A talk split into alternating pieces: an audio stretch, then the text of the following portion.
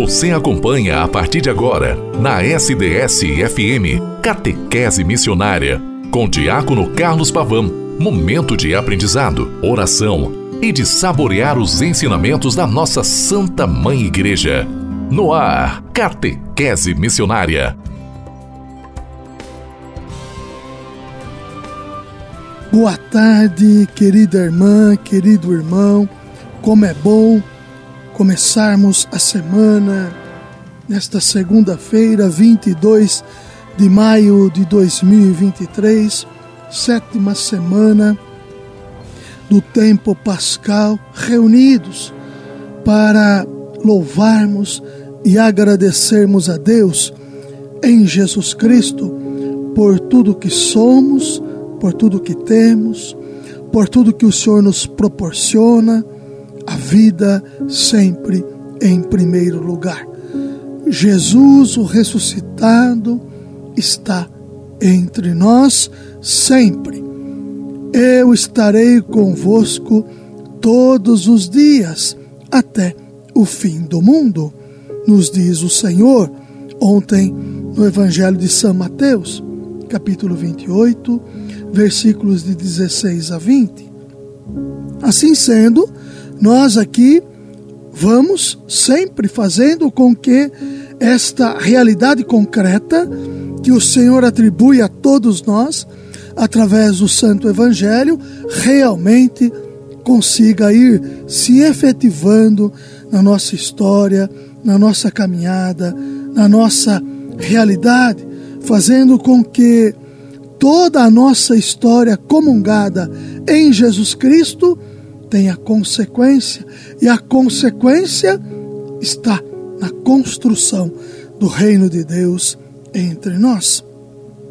Hoje nós celebramos também aqui o programa Catequese Missionária, ele está ao ar, no ar a partir das 12h30 e eu vos falo da rádio SDS 93.3, a sua rádio diocesana, mas você me escuta a qualquer momento, pelo podcast, pelo Spotify, pelo portal da rádio sds.com.br. Queridos irmãos, queridas irmãs, nós vamos hoje fazer o quarto dia da novena de Pentecostes. Mas antes, vamos falar sobre Santa Rita de Cássia. Hoje é o seu dia, Santa das Causas Impossíveis.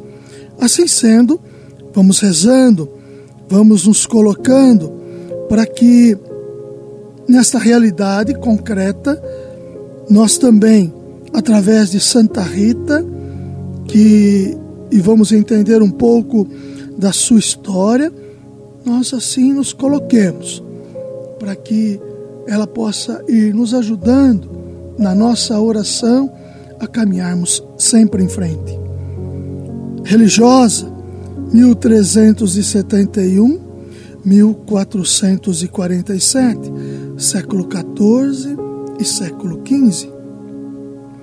Uma infância cheia de devoção.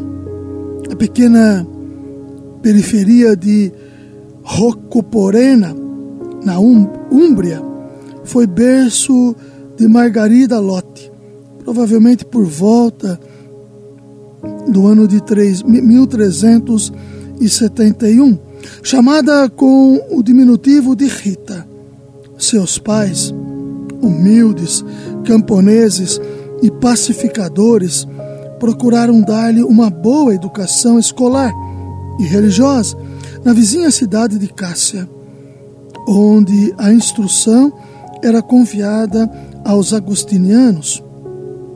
Naquele contexto, amadurece a devoção a Santo Agostinho, São João Batista e São Nicolau de Tolentino, que Rita escolheu como seus protetores. Mulher e mãe dedicada. Algumas fases que compõem a história de Santa Rita.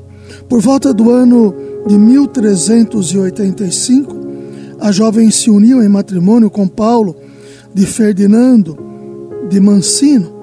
A sociedade de então era caracterizada por diversas contendas e rivalidades políticas, nas quais seu marido estava envolvido. Mas a jovem esposa, através da sua oração, serenidade e capacidade de apaziguar herdadas pelos pais, o ajudou a, a viver aos poucos como cristão de modo mais autêntico, com amor, compreensão, extrema paciência. A união entre Rita e Paulo tornou-se fecundo, embelezada pelo nascimento de dois filhos, Jean Giacomo e Paulo Maria. Porém, a espiral de ódio das facções políticas da época acometeram seu lar doméstico. Assassinato do esposo e perdão. O esposo de Rita, que se encontrava envolvido também por vínculos de parentela, foi assassinado. Para evitar a vingança dos filhos, escondeu a camisa ensanguentada do pai. Em seu coração, Rita perdoou os assassinos de seu marido, mas a família Mancino não se resignou e fazia pressão a ponto de desatar rancores e hostilidades.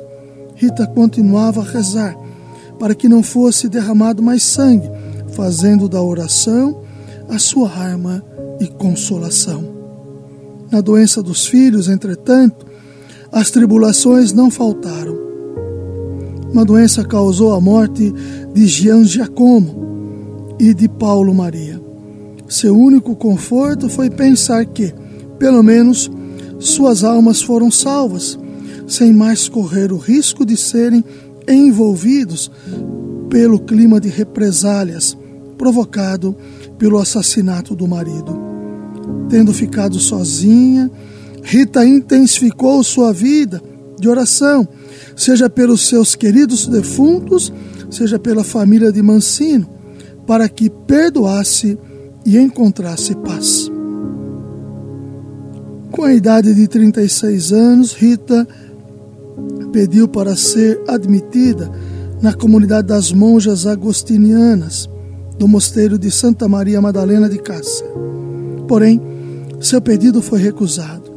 As religiosas temiam talvez que a entrada da viúva de um homem assassinado pudesse comprometer a segurança do convento. No entanto, as orações de Rita e as intercessões dos seus santos protetores levaram à pacificação das famílias envolvidas na morte de Paulo e Mancino, de Paulo de Mancino, e após seu marido, e após tantas dificuldades, ela conseguiu entrar para o mosteiro. Monja agostiniana, narra-se que durante o noviciado para provar a humildade de Rita, a abadesa pediu-lhe para regar o tronco seco de uma planta e que sua obediência foi premiada por Deus, pois a videira até hoje é vigorosa. Com o passar dos anos, Rita distinguiu-se como religiosa humilde, zelosa na oração e nos trabalhos que eram confiados, capaz de fazer é de fale, capaz de fazer frequentes jejuns e penitências. Suas virtudes tornaram-se famosas, até fora dos muros do mosteiro, também por causa de suas obras de caridade, juntamente com algumas co-irmãs. Além de sua vida de oração, ela visitava os idosos, cuidava dos enfermos e assistia aos pobres cada vez mais. Imersa na contemplação de Cristo, Rita pediu-lhe para participar de sua paixão. Em 1432, absorvida em oração, recebeu a ferida na fronte de um espinho de, da coroa do crucifixo. O estigma permaneceu por 15 anos até sua morte. No inverno que precedeu sua morte, enferma, e obrigada a ficar acamada, Rita pediu a uma prima que lhe veio visitar em Rocoporena dois figos e uma rosa do jardim, da casa paterna. Era janeiro, período de inverno na Itália, mas a jovem aceitou o seu pedido pensando que Rita estivesse delirando por causa da doença. Ao voltar para casa, ficou maravilhada por ver a rosa e os figos no jardim. E imediatamente os levou a Rita. Para ela, esses eram sinais da bondade de Deus, que acolheu no céu seus dois filhos e seu marido. Santa Rita expirou na noite entre 21 e 22 de maio de 1447. Devido ao grande culto que brotou logo depois de sua morte, o corpo de Rita nunca foi enterrado, mas mantido em uma urna de vidro. Rita conseguiu reflorescer, apesar dos espinhos que a vida lhe reservou, espalhando o bom perfume de Cristo e aquecendo tantos corações no seu gélido inverno. Por esse motivo, e em recordação do prodígio de Rocoporena, a rosa é, por excelência, o símbolo de Rita. Rita, grande intercessora das famílias, a ti pedimos verdadeiras graças de conversão sobre aqueles e aquelas que amamos. Tuas rosas são sinais da salvação, por isso te pedimos a paciência e o perdão, a oração e intercessão. Ajudai-nos de forma concreta nessa luta. Amém. Santa Rita de Cássia, rogai por nós. Queridos irmãos, queridas irmãs, importante essa devoção a Santa Rita e pensarmos que a sua humildade, Deus, na sua humildade, Deus a acolheu. A nossa humildade é a porta para entrarmos no reino dos céus. Façamos o quarto dia da nossa novena de Pentecostes, lembrando que no primeiro dia nós rezamos para a cura dos enfermos. No segundo dia, nós assim nos colocamos para que tivéssemos o consolo que acalma, afastando de nós as aflições. No terceiro dia, hóspede da alma, a liberdade e a libertação de todos os vícios. E neste quarto dia, nós aqui nos colocamos, luz bendita, iluminai nossas palavras. É no amor da Santíssima Trindade que nos reunimos para rezar. Caríssimos irmãos e irmãs, tracemos sobre nós o sinal da cruz. Em nome do Pai, e do Filho, e do Espírito Santo. Amém. Reunidos como irmãos e irmãs que se amam, peçamos juntos a força do Espírito Santo. Vinde, Espírito Santo, enchei os corações dos vossos fiéis e acendei neles o fogo do vosso amor. Enviai o vosso Espírito e tudo será criado. Renovareis a face da terra. Oremos. Ó Deus, que instruísse os corações dos vossos fiéis com a luz do Espírito Santo, fazei que apreciemos retamente todas as coisas, segundo o mesmo Espírito, e gozemos sempre de Sua consolação. Por Cristo nosso Senhor. Amém. O Senhor faz brilhar sobre todos a luz de seu coração misericordioso. Sim, Senhor, levantai sobre nós a luz de vossa face. Eis que aqueles e aquelas que estavam nas trevas viram uma luz. Espírito Santo, iluminai-nos com vossa luz divina. Amém. Vós unistes tantas gentes, tantas línguas diferentes, numa fé, na unidade, para buscar sempre a verdadeira e servir a verdade e servir o vosso reino com a mesma caridade. E cantaremos, aleluia, e a nossa terra renovada ficará, se vosso Espírito, Senhor, nos enviais. O Espírito de Deus ilumina a nossa mente. As Sagradas Escrituras afirmam que a sabedoria de Deus é um reflexo da luz eterna, um espelho sem mancha da atividade do Criador e uma imagem da sua bondade.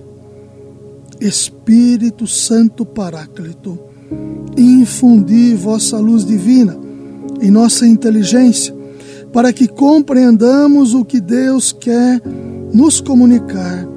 Amém. O Senhor esteja convosco, Ele está no meio de nós. Evangelho de Nosso Senhor Jesus Cristo, segundo São Lucas. Glória a vós, Senhor. Eu vos digo: todo aquele que se declarar a meu favor diante dos homens, também o Filho do Homem vai declarar-se a seu favor diante dos anjos de Deus.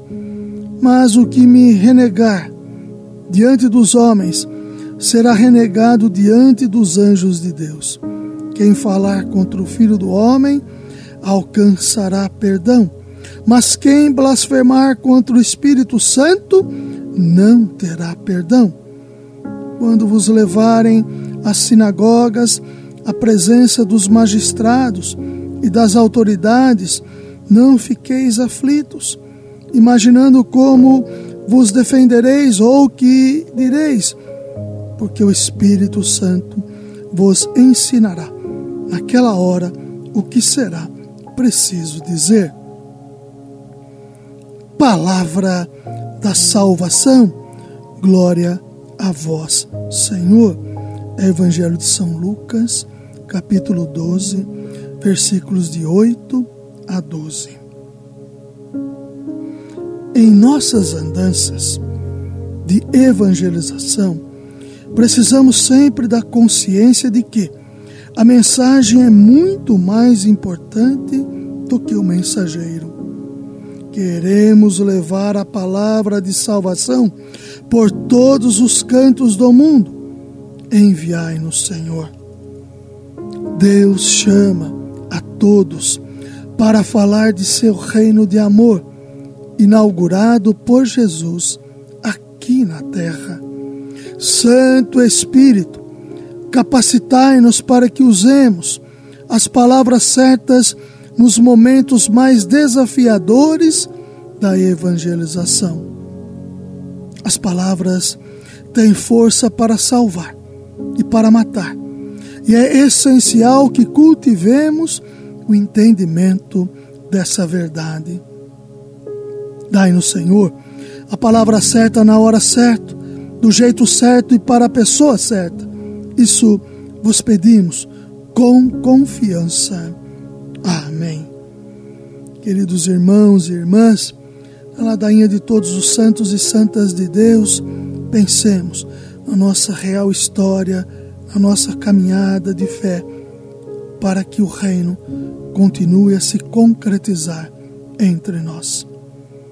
Da fala que destrói o irmão, livrai-nos, Espírito do Deus vivo. Das palavras que matam o próximo, livrai-nos, Espírito do Deus vivo. Pela vossa invisível unção, livrai-nos, Espírito do Deus vivo. Pela graça com a qual vós cobristes a Virgem Maria, livrai-nos, Espírito do Deus vivo. Pela santa aparição no batismo de Jesus Cristo, livrai-nos, Espírito do Deus vivo, pela vossa vinda de salvação sobre os apóstolos em Pentecostes, livrai-nos. Espírito do Deus vivo, pela vossa bondade sem limites, com a qual vós governais a igreja, livrai-nos. Espírito do Deus vivo.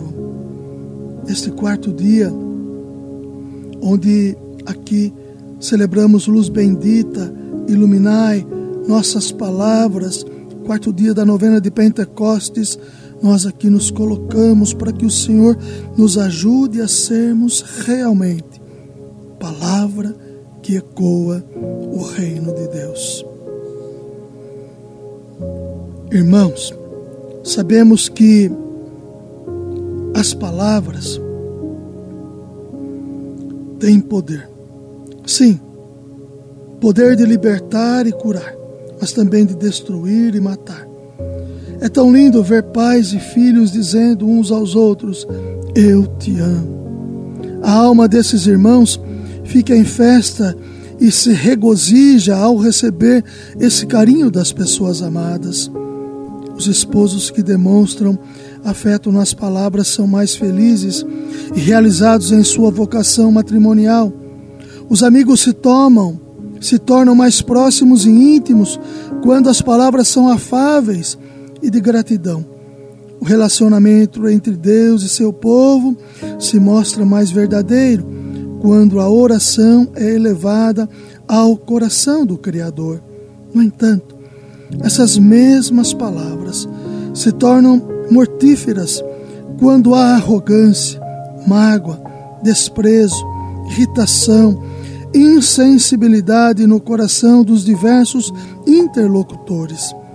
É de entristecer a alma quando vemos pais que só dizem palavras negativas aos seus filhos ou quando esposos trocam palavras de rebaixamento e depreciação. Amigos que jamais se elogiam são apenas pessoas que se juntaram por conveniência. Por isso, é importante usar a palavra para o bem, para o resgate daqueles e daquelas que estão perdidos, para o conforto dos que se encontram ansiosos e desesperados, para desenvolver vida àqueles que vivem como se já estivessem mortos. Senhor, Espírito de Deus, acendei a chama de vosso amor em nosso coração, iluminai nossa inteligência para usarmos as palavras certas nos momentos oportunos. Amém. Queridos irmãos e queridas irmãs, esta realidade salutar da palavra que deve ecoar no nosso coração edifica a história em Deus. Com Maria ao coração de Jesus. Rezemos juntos a intercessão, pedindo a intercessão da Virgem Mãe de Deus, para que sejamos sempre abertos à ação do Espírito Santo em nossa vida.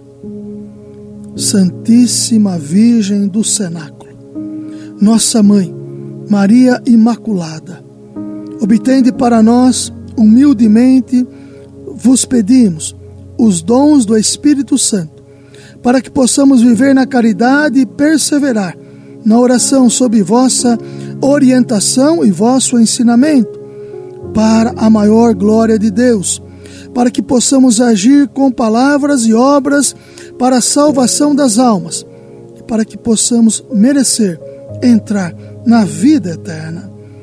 Misericordiosamente ficai perto de nós é Nossa Senhora do Cenáculo, em nossas necessidades atuais, e socorrei-nos por vosso poder, para que o Senhor Todo-Poderoso possa nos conceder, por meio de vossa intercessão, a palavra que sinceramente suplicamos. Amém. Benção final deste quarto dia da novena de Pentecostes. Caríssimos irmãos e irmãs, abençoe-vos o Deus Todo-Poderoso, a Trindade que nos protege e nos inspira diariamente, o Pai, o Filho e o Espírito Santo. Amém.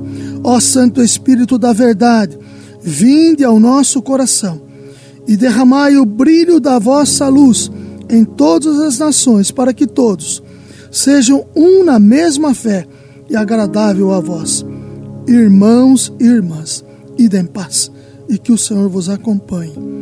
Graças a Deus. Não nos esqueçamos que a nossa oração também tem que ir ao encontro de todos aqueles que nos pedem para que rezemos por eles. Também pelos doentes e enfermos, pelos que estão presos, por aqueles que neste dia passarão deste mundo para juntos de Deus por aqueles que se encontram já na eternidade. Rezemos pela nossa história, pela nossa luta e pelas mazelas sociais que afloram e deformam toda a sociedade humana. Que o bom Deus sempre que nos socorre vá ao encontro de nossas súplicas e de nossas orações. E até amanhã, com a graça e a bondade de Deus, com o quinto dia da nossa novena de Pentecostes. Até amanhã, com a graça de Deus. O caminho seguro é seguir os passos do nosso Mestre Jesus Cristo. Catequese Missionária. Catequese Missionária